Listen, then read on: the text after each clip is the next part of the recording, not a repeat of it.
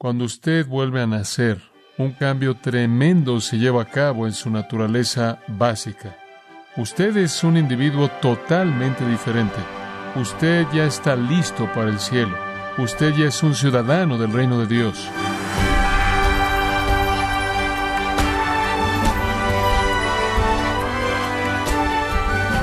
Le damos las gracias por acompañarnos en su programa Gracias a vosotros con el pastor John MacArthur. Una fotografía captura un instante en el tiempo, una pintura en el lienzo muestra cómo alguien se veía exteriormente en el pasado, pero captar la vida cristiana nos muestra la belleza interna. ¿En qué consiste el retrato de una nueva vida en Cristo?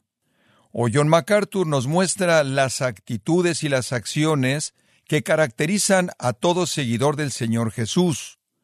Nos encontramos en la serie El retrato de una vida nueva. No se lo pierda. A continuación, en gracia a vosotros. Tome su Biblia si es tan amable y veamos el cuarto capítulo de Efesios juntos, versículos 17 al 24. Vamos a ver un contraste aquí en los versículos 17 al 24, entre el andar viejo y el andar nuevo. El hombre viejo o el estilo de vida viejo y el nuevo hombre o el estilo de vida nuevo. Primero el andar viejo y él da cuatro características. Vamos a entrar al andar nuevo, cuatro características que corresponden son características de contraste. Los versículos 17 al 19 presentan el andar viejo. Y por cierto, conforme terminé todo esto y comencé a leerlo de nuevo, tenía todos mis pensamientos listos, mis notas tomadas y algo me impactó. Leí a lo largo del pasaje y fui impactado por el hecho de que el punto aquí es la mente. Y realmente nunca me había concentrado en eso, aunque estaba ahí. Y el asunto entero aquí, francamente, es cómo piensa usted. Mire, por ejemplo, el versículo 17 termina con la mente. Versículo 18 comienza el entendimiento. Versículo 18 también habla de la ignorancia. Después, conforme usted llega al versículo 20, usted tiene la palabra aprendido. Y en el versículo 21 usted tiene la palabra enseñado. Y en el versículo 23 tiene la palabra mente de nuevo. En otras palabras, todo esto de aprender y enseñar y mente y conocer, en contraste a la ignorancia, la mente es el punto. El punto es este, ahora aquí está la clave. Los cristianos piensan diferente de los paganos.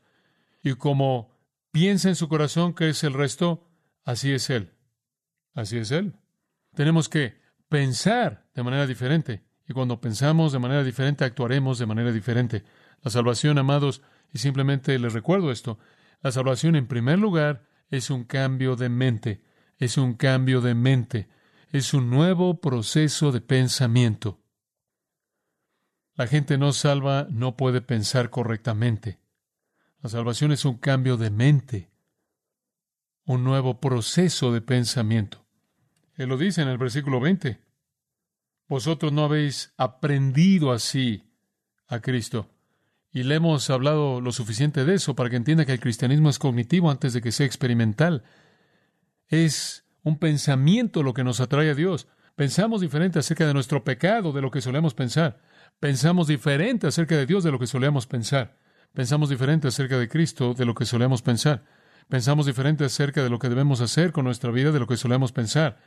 Y un nuevo proceso de pensamiento nos lleva a la salvación y la salvación es un cambio de mente. Eso es realmente lo que la palabra arrepentimiento significa, cambiar su mente, un nuevo proceso de pensamiento. Entonces, el pagano piensa de una manera y pensamos de otra manera. Ahora, ¿cómo piensa un pagano? Bueno, él tiene algunos problemas él nos muestra cuatro elementos del pensamiento pagano. Primero, está el estar centrado en sí mismo, y usted también podría llamarlo pensamiento inútil, pero llamémoslo centrado en sí mismo. Versículo 17. Ya no andéis como los otros gentiles que andan en la vanidad de su mente. Su mente es lo que importa. Su pensamiento, sus deseos, sus caprichos. En otras palabras, persiguen las burbujas que soplan, corren en el círculo que hicieron, duermen en la cama que ellos inventaron. Su mente es todo. Les digo, esto cubre todo el área de la opinión humana. Bueno, yo pienso, bueno, esa es mi opinión, bueno, yo. Lo que usted piense, lo que usted quiera, eso es lo que gobierna su conducta. En el segundo capítulo de Efesios casi lo mismo es dicho cuando dice en el versículo 3 que la gente incrédula tiene como su manera de vida en los deseos de la carne, cumpliendo los deseos de la carne y de qué? De los pensamientos. Funcionan en base a su propia mente. Pero él dice aquí que su vivir de manera centrada en sí mismos es vanidad. Ahora la vanidad no es en lo que pensamos. Pensamos en la vanidad. Usted sabe cómo arreglar su cabello porque tienen ciertas cosas que se llaman algo relacionado con la vanidad, pero la vanidad es una palabra interesante en el griego, matayotes, y eso significa aquello que es vacío, fútil, inútil, vano. Es inútil, es la mejor palabra para ella. Pensamiento pagano es inútil, ¿sabe usted por qué? No va a ningún lugar, no logra nada, no cumple nada, no gana nada, es inútil. Pienso en Edna San Vincent Millay, quien dijo la vida debe seguir, simplemente olvido por qué. O el personaje principal en Después de la caída, en donde la esposa le dice a Quentin, la vida no vale la pena vivir, está deteriorada a cuántos kilómetros llegamos y seguimos en nuestro Volkswagen, es fútil. Toda la vida del hombre pagano, ¿alguna vez se ha dado cuenta de esto? Está encerrada en pensar de manera constante y actuar en un área de lo trivial. Nada jamás realmente importa. Y se consumen comprando cosas que terminan en la basura. Es trivial, es inútil, es fútil, persiguiendo burbujas y sombras y nunca conociendo la realidad. Todo en la vida de la vida no regenerada vieja es vacío, es inútil. Realmente no hay nada ahí en absoluto. En Romanos 8:20 Pablo dice, porque la creación fue sujetada a algo inútil, a lo inútil. Todo está simplemente sujeto a lo que es inútil, nada importa. Usted se levanta diariamente, se ve en el espejo, repara lo que se puede reparar y se va.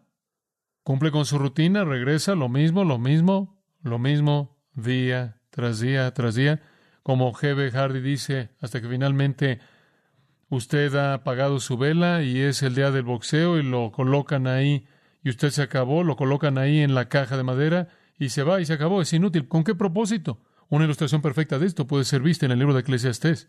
El hombre más sabio, el hombre más rico, el hombre con la mayor cantidad de mujeres, el hombre con el mayor prestigio, lo resume todo y abre su libro de esta manera, vanidad de vanidades, todo es vanidad. Él cierra el segundo capítulo de su libro todo es vanidad y aflicción de espíritu. Nada significa nada para mí. Nunca deja de sorprenderme cómo la gente gasta su dinero. Para sus cuerpos, para sus mentes y algunas veces se matan tratando de encontrar algo que nunca, nunca está ahí. Él dice, su manera de pensar es vacía, inútil, no va a ningún lugar, no produce nada. Y es, en otras palabras, lo que Jesús dijo, apartados de mí, que nada podéis hacer. Nada. Hay una segunda cosa que caracteriza un estilo de vida pagano y al hombre viejo. No solo operan en sus propias cabezas haciendo lo que quieren, lo que sueñan, y por cierto, eso es en contraste a nosotros, ¿no es cierto? Operamos en respuesta a cómo piensa Dios y su voluntad y sus propósitos, y hay propósito y significado, pero lo segundo es que ignoran la verdad. No solo están centrados en sí mismos y vacíos, sino ignoran la verdad. Observa el versículo 18. Teniendo el entendimiento entenebrecido, ajenos de la vida de Dios por la ignorancia que en ellos hay, por la dureza de su corazón. No solo están centrados en sí mismos y son inútiles, sino que son ignorantes. Ahora usted sabe que realmente no puede enfrentar a la gente en nuestro mundo que no conoce a Cristo y decirles que son ignorantes como regla general porque somos una sociedad tan preparada académicamente que la gente recibe eso como un insulto y ninguna sociedad en la historia jamás ha sido más preparada como nosotros pero estamos ahogándonos en egresados de universidad. Ni siquiera sabemos qué hacer con todos ellos. Tenemos todo tipo de personas, entre comillas, educadas, preparadas, pero como el apóstol Pablo dijo, siempre están aprendiendo, pero nunca pueden llegar al conocimiento de la verdad. Los hombres tienen una incapacidad natural de entender las cosas de Dios, simplemente no pueden. Tienen una mente inútil y una mente inútil no puede adquirir la verdad. En Romanos 1.21 él dice que tienen imaginaciones vanas y su necio corazón fue entenebrecido. Y pensaban que eran sabios, pero son necios, ¿lo ve? Entonces los hombres en el mundo sin Dios no solo están centrados en sí mismos e inútiles en su pensamiento, sino que son ignorantes. Por cierto, la palabra entenebrecido aquí es un participio perfecto muy interesante, teniendo el entendimiento entenebrecido. Un participio perfecto simplemente significa hacer ciego. Y un participio perfecto significa que algo que pasó en el pasado con resultados continuos, entonces fueron entenebrecidos en su ceguera e ignorancia y ha sido así siempre. Es un problema continuo. Pero hay algo aquí en este versículo que se lo quiero señalar. Es una especie de retrato circular. Tienen su entendimiento entenebrecido. Bueno, ¿cuándo sucedió eso? ¿Cuándo es que se les entenebreció con resultado continuo? Oh, es casi el sentimiento de acto judicial por parte de Dios. Es casi como si Dios lo hizo. Es casi como si Dios es el sujeto que actúa actuando en ellos. Creo que eso es verdad. ¿Por qué? Estar aislado, alejado de la vida de Dios. Fueron cortados de la vida de Dios, ignorantes en sus corazones y ciegos. Y una mejor palabra es dureza de corazón. Ahora observe. Debido a que el hombre deliberadamente está alejado de Dios, es deliberadamente ignorante y deliberadamente endurece su corazón, un Dios soberano hace que su entendimiento sea entenebrecido de manera judicial. En otras palabras, es Dios afirmando para siempre la decisión que el hombre toma. Es algo serio. Es ceguera judicial impuesta sobre alguien que escoge de manera deliberada vivir sin Dios. En cierta manera es ilustrado con Faraón. Usted lee en la historia del Éxodo y Faraón endureció su corazón y Faraón endureció su corazón y Faraón endureció su corazón y de pronto, como un relámpago, Dios endureció el corazón de Faraón. Si usted escoge cierto estilo de vida y es confirmado en ese estilo de vida, Dios de manera judicial y soberana actúa para mantener ese estilo de vida como algo permanente. El participio perfecto cegado con resultados es serio. Observe de nuevo el versículo 18. El problema es que este es un individuo aislado de la vida de Dios. Dios es la verdad, Jesús es el camino, la verdad y la vida. Y si usted está aislado de Dios, usted no puede conocer la verdad.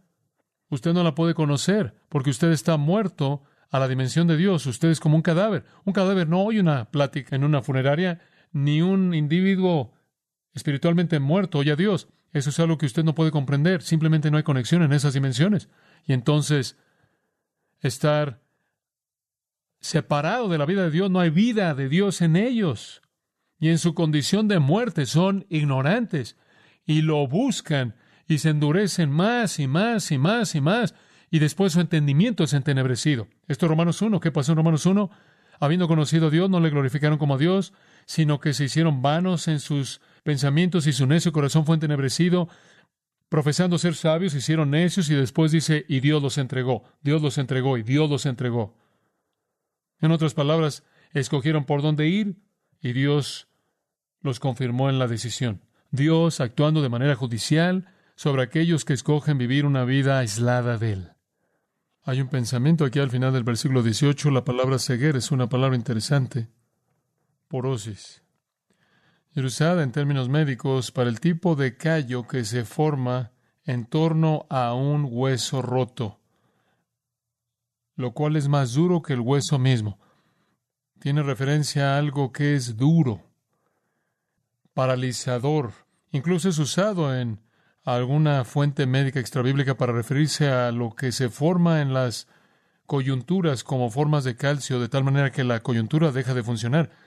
Es una especie de endurecimiento que interrumpe, es un tipo de endurecimiento negativo. Así es. La vida de un hombre pagano es como cada vez que él actúa en contra de Dios, cada vez que toma otro paso de rechazo deliberado, él vacía más concreto en la dureza de su corazón. El proceso es obvio es un efecto petrificador. El pecado de un hombre, los pecados de una mujer y enfrentan culpabilidad. Tratamos de mantener nuestros leones en cajas de cartón. Y cuando pecamos sabemos que el león está ahí, pero tenemos que hacer más que mantenerlo en una caja de cartón, porque está ahí en la superficie y va a romperle y consumirnos. Entonces comenzamos a construir una mejor caja y mediante juegos psicológicos o mediante la racionalización o mediante la justificación personal o al transferir la responsabilidad, o al negar el pecado, o al eliminar la moralidad en su totalidad. De una u otra manera, tratamos de deshacernos del león de la culpabilidad. Y entre más lo hacemos, y entre más lo hacemos, y entre más lo hacemos, menos remordimiento sentimos y menos culpabilidad sentimos. Y finalmente la culpabilidad real es empujada a tal grado que ya no se siente. Y la Biblia dice que nuestras conciencias se cauterizan como con un hierro caliente y hay un corazón petrificado que es insensible y cuando llega ese punto, entonces dice que su entendimiento es entenebrecido. Judicialmente Dios entra en respuesta a un acto constante de la voluntad. Y usted puede ver esta distinción de manera clara al ver Juan, por ejemplo, capítulo 12, versículo 37, y usted lo ve citando de el registro de Isaías en el versículo 37. Juan 12. Aunque había hecho tantos milagros delante de ellos, sin embargo no creían en él. Tenían suficiente información, pero escogieron aislarse de la vida de Dios, escogieron ser ignorantes, escogieron petrificar sus corazones con el rechazo constante, para que lo que dijo Isaías el profeta se cumpliese, que él dijo, Señor, ¿quién ha creído nuestro anuncio? ¿A quién se le ha revelado el brazo del Señor? Por tanto, no podían creer. ¿Vieron eso en el versículo 37? No querían creer. En el versículo 39, ellos que no podían creer, porque Isaías dijo de nuevo, Él ha cegado sus ojos, ha endurecido su corazón, para que no vean con sus ojos, ni entiendan con el corazón, y se conviertan y yo los sane. Escuche, Satanás sabe que el cristianismo y la verdad de Dios es un asunto de la mente. Él sabe que es la mente, es el pensamiento. Y entonces en 2 Corintios 4 dice, el Dios de este mundo ha cegado que el entendimiento de los incrédulos para que no les resplandezca la luz del Evangelio de la gloria de Cristo. Satanás ciega la mente y conforme el hombre sigue cediendo de manera deliberada a la actividad de Satanás, él llega al punto en donde Dios ciega su mente. Eso se convierte en el estado permanente de que el entendimiento se ha entenebrecido. Usted se pregunta por qué la gente de nuestra sociedad no parecen entender el mensaje. En muchos casos tienen un corazón petrificado. Bueno, no solo son ignorantes y están centrados en sí mismos e inútiles en su manera de pensar, sino que hay una tercera característica, y podríamos hablar mucho de esta, pero realmente no es necesario. Es lo suficientemente simple como para que pueda incluir usted las ilustraciones. Son desvergonzados. Una cosa de los paganos, cuando continúan en pecado y se aíslan de la vida de Dios, se vuelven desvergonzados. Versículo 19. Los cuales después de que perdieron toda sensibilidad. Permítame detenerme ahí. Perdieron toda sensibilidad. Simplemente ya no sienten, apáticos, insensibles, no les importa. No hay estándares, no les importa cuáles son las consecuencias. No les molesta sacudir a la gente. Sus procesos enteros de pensamiento simplemente están destruidos. Según una historia antigua, un joven espartano robó un zorro, se encontró con el hombre que era dueño del zorro y no quería decirle que había robado al pequeño zorro. Entonces él tenía el pequeño zorro bajo su túnica y él estuvo ahí de pie sin mover un músculo mientras que el zorro despedazaba sus órganos vitales. Nuestra sociedad es tan soberbia y está de pie ahí con todo su pecado, mientras que el pecado la consume, pero es tan buena en usar la máscara por tanto tiempo que poco después simplemente ya no le importa. Y no hay nada más que esconder. Y cae la túnica y a quién le importa falta de vergüenza. Perdieron toda sensibilidad. Ni siquiera siente nada. Usted se petrifica tanto que simplemente ya no siente nada. La conciencia está cauterizada. ¿Qué tipo de vida es esta? Centrada en sí misma, inútil, ignorante de la verdad. Entonces simplemente juega con el error sin vergüenza. Entonces no hay moralidad, no hay código, no hay ética, no hay estándares, nada. Lo cual finalmente resulta en lo que podríamos llamar, tomando un término de Romanos 1, una mente reprobada. Ese es el cuarto punto, una mente reprobada. Al final del versículo 19, se entregaron a la lascivia para cometer con avidez toda clase de impureza. La manera de pensar sin vergüenza lleva a las acciones sin vergüenza. En primer lugar, se centra usted en sí mismo. Ahí comienza. El pagano se centra en sí mismo, todas sus cosas, su propia actitud, centrándose en sí mismo, en su existencia inútil, sin propósito, apaga a Dios y después él comienza el proceso de endurecimiento que la endurece en contra de Dios y poco después no tiene sentido de vergüenza, él va a decir lo que sea, él va a hacer lo que sea para salirse con la suya, la única ética se vuelve con qué te puede salir y después literalmente es entregado a una mente reprobada. Él se entrega a la lascivia para cometer con avidez toda clase de impureza. Él no puede conseguirla con suficiente rapidez. Él es avaro por cometer maldad. Ahora, permítame decirle un poco acerca de la palabra aquí, lascivia. Aselgei, una palabra conocida en el Nuevo Testamento, significa obscenidad sin vergüenza. Su referencia primordial tiene que ver con obscenidades sexuales. Basí la definió como, y cito, una disposición del alma incapaz de tolerar el dolor de la disciplina. Fin de la cita. Es obscenidad indisciplinada. ¿Sabe una cosa? El hombre malo en algún punto en su vida trata de esconder su maldad, pero el hombre que tiene a Selgeia le podría importar poco a quien sacude, le podría importar poco cuán indecente es él, mientras que él gratifique su propia mente enferma torcida. ¿Sabe usted lo que es una mente reprobada? Romanos 1. Una mente reprobada es una mente que no es una mente. Es una mente que no piensa. Es una mente que no es una mente en absoluto. No puede razonar, no puede producir lógica, no puede recibir la verdad. No es mente en absoluto. Es el tipo de mente que vemos en nuestro mundo en la actualidad. Es una mente que no funciona. Es incapaz de pensar.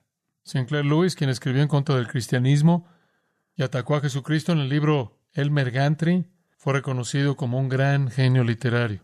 Pocas personas saben que él murió como un alcohólico en una clínica de tercera fuera de Roma con una mente reprobada que no era mente en absoluto. Escuche, usted escoge beber y tomar otra copa y otra copa y otra copa y otra copa y sigue entregándose una y otra y otra vez a la lascivia y su obscenidad sin vergüenza que le permite hacer eso sin temor de asustar a nadie, le podría importar menos con indecente y ese tipo de conducta y poco después tiene una mente que no puede pensar.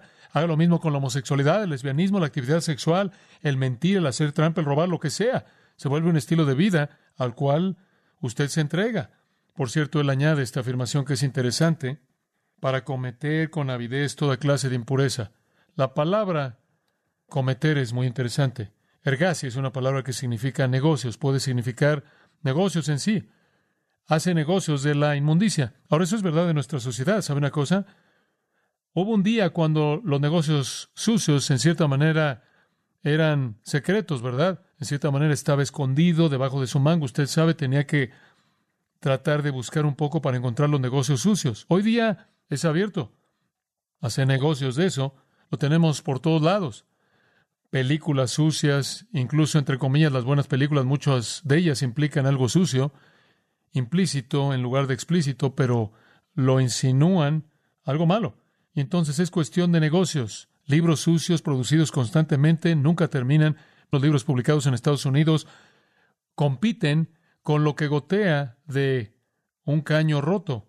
Prostitutas, bares, etcétera. Grandes, grandes, grandes negocios. Es un negocio grande. Amado, ¿qué parte tenemos con eso? ¿Qué parte tenemos con eso? Lo hacen con avidez. La palabra griega significa un deseo ilícito por cosas que le pertenecen a otros. Están detrás de ti, están buscando la pureza que le pertenece a usted, la coherencia que le pertenece a usted, el dinero que le pertenece a usted, la moralidad que le pertenece a usted, la virtud que le pertenece a usted. Lo quieren todo, lo quieren todo. ¿Qué tenemos que hacer con esas cosas? Pablo ve al mundo pagano malo y él ve su condición terrible, centrada en sí misma, sin propósito, en fantasías, pensando de manera inútil, que lleva a un entendimiento entenebrecido y un corazón duro, lo cual lleva a una insensibilidad a cualquier pecado y una falta de vergüenza que lleva a una obscenidad que no se sonroja. Toleramos todo y hacemos negocios de esto para capturar a la gente. Y él dice, me encanta esto. Versículo 20, véalo. Mas vosotros no habéis aprendido así a Cristo. ¿Qué parte tiene usted en eso? Quítese ese viejo hombre que huele mal, apestoso. Usted no tiene parte alguna en eso. Ve el versículo 22. En cuanto a la pasada manera de vivir, despojaos del viejo hombre. Versículo 24. Y vestíos del nuevo hombre, creado según Dios en la justicia y santidad de la verdad. Usted no tiene parte alguna en todo eso. Usted es diferente. Usted es nuevo. Como puede ver el punto de lo que él está diciendo. Amados, Saben ustedes, la gente dice, bueno, tú sabes, en cierta manera está al borde, debo no hacer esto, realmente no. Escuche, ni siquiera debería estarse acercando a el límite. ¿Sabe una cosa? Debemos estar tan lejos de esas cosas que somos una luz sobre un monte, ¿verdad? Que estamos apartados de eso. Esa no es nuestra vida. No tenemos parte con eso. Y como dije, lo difícil que el cristianismo enfrenta en la actualidad es que usted sabe, nos gusta jugar al límite del mundo. No le voy a decir lo que usted no puede hacer, lo que puede hacer, pero le voy a decir una cosa. La palabra de Dios no presenta puntos específicos, simplemente le dice que se aleje tanto que nadie jamás ni por un momento se confunda con el hecho de que usted es diferente. Usted es diferente, eso es lo que importa. Una ciudad que está colocada en un monte no puede ser escondida. Nos arrastramos con el resto de ellos, no nos ven, y tenemos que estar de pie como luz y sal. Si somos corrompidos por el sistema es inútil. Deje que Dios le hable a su corazón. Pero yo creo que para mí yo quiero estar tan lejos de esas cosas como puede estar, tan lejos, tan diferente. No quiero ser raro en mi personalidad o no amoroso. Y quiero ser alguien que acepte a la gente. Solo quiero ser diferente, único, apartado. Simplemente hagamos un pacto en nuestros corazones con que nuestro Señor Jesucristo bendito nos compró al costo de su propia sangre. Muy bien. Nos da una nueva naturaleza, la cual es santa, incontaminada, santificada para siempre. Después Él simplemente dice, ¿vas a vivir ese nivel? ¿Vas a quitarte la vida vieja y vivir la vida nueva? Simplemente cortemos las conexiones y seamos tan diferentes que ni siquiera nos acercamos al límite.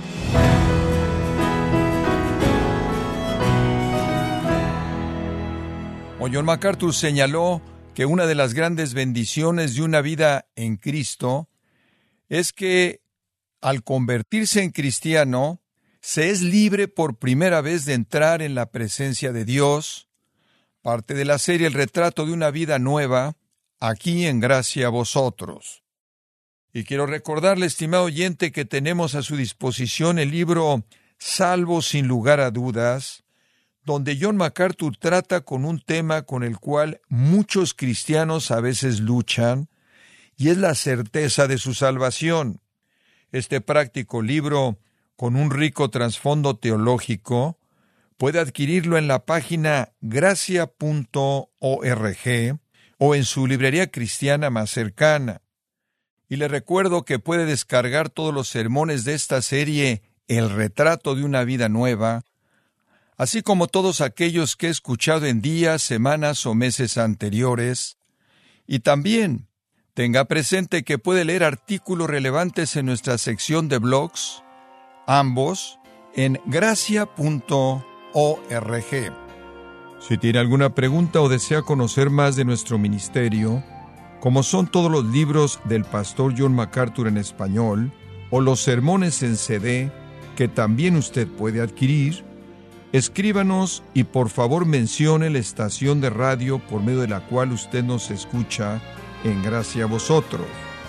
Es importante conocer no solo el país y ciudad de donde usted nos escucha, sino también la radio.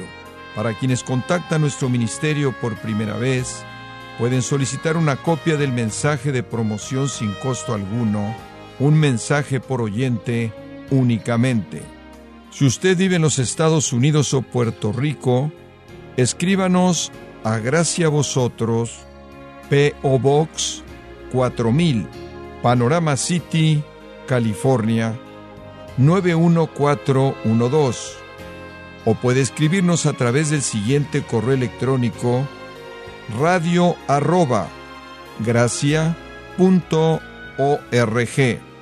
En nombre del pastor John MacArthur, de nuestra asistente administrativa Jessica Fonseca y del personal, le damos las gracias invitándole para que nos acompañe en la próxima edición y juntos continuar desatando la verdad de Dios un versículo a la vez, en gracia a vosotros.